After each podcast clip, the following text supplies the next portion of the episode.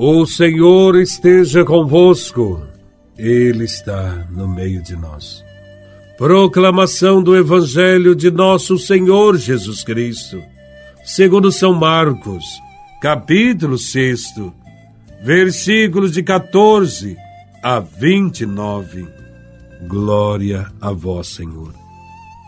Naquele tempo, o rei Herodes ouviu falar de Jesus cujo nome se tinha tornado muito conhecido.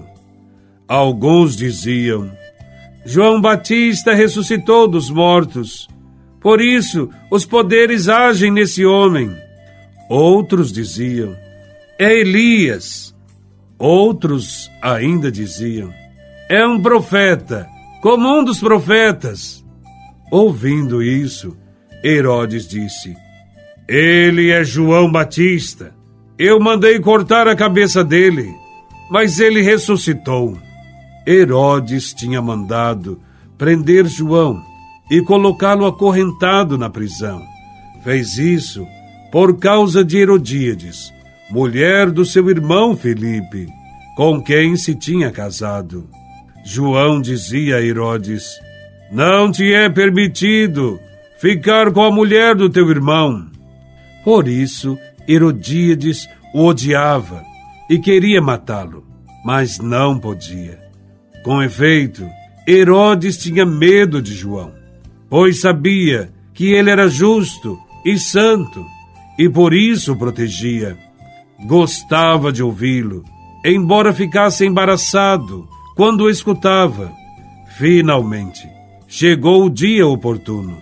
Era o aniversário de Herodes e ele fez um grande banquete para os grandes da corte, os oficiais e os cidadãos importantes da Galileia.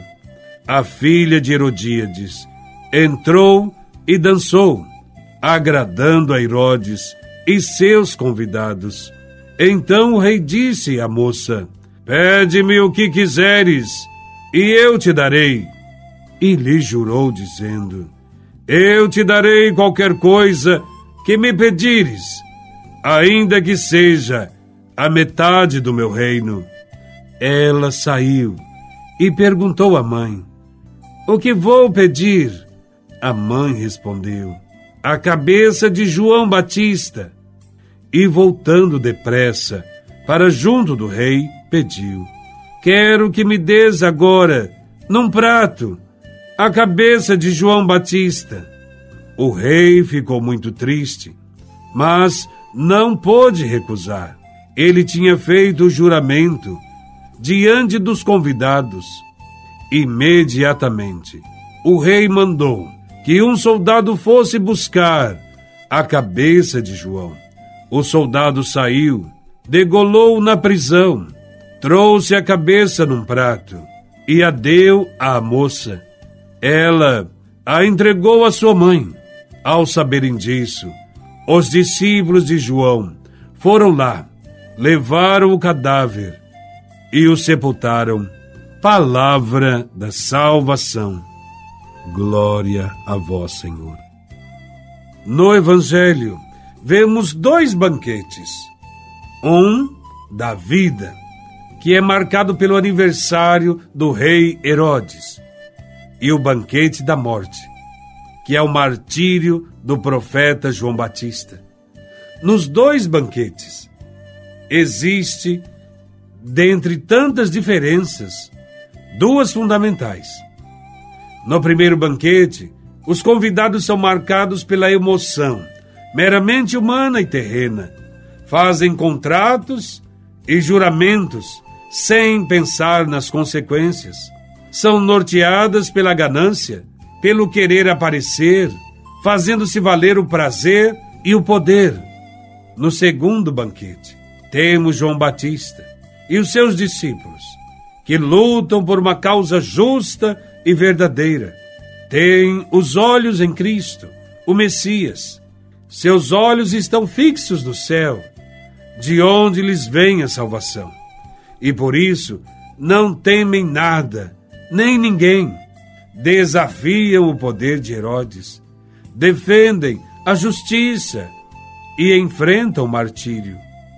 Herodes prepara um banquete para comemorar seu aniversário, uma festa que deveria comemorar a vida, mas acaba com a morte de um profeta inocente e justo, porque ele havia dito a Herodes que não é permitido viver com a mulher do seu irmão. Herodes gostava de ouvir as pregações de João, mas obviamente não se converteu. Assim são tantas pessoas que frequentam as missas, mas não mudam em nada a sua vida e a sua história. Herodes teria que mudar totalmente sua vida, pois ele era um rei injusto, infiel, que vivia no adultério. A resistência à mudança de vida foi maior que a admiração que ele sentia por João Batista.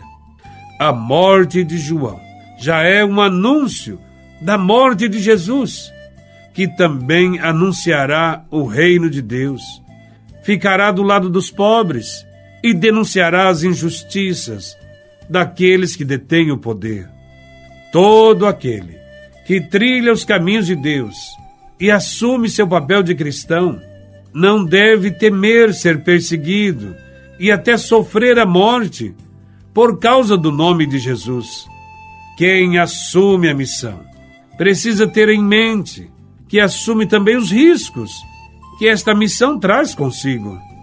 O Evangelho deixa claro que os grandes e poderosos não suportam ser corrigidos e desmascarados, preferem viver na mentira, a ter que abrir mãos dos seus privilégios, enquanto os Herodes de ontem e de hoje oferecem banquetes que geram morte, Jesus nos oferece o banquete da vida, a Eucaristia.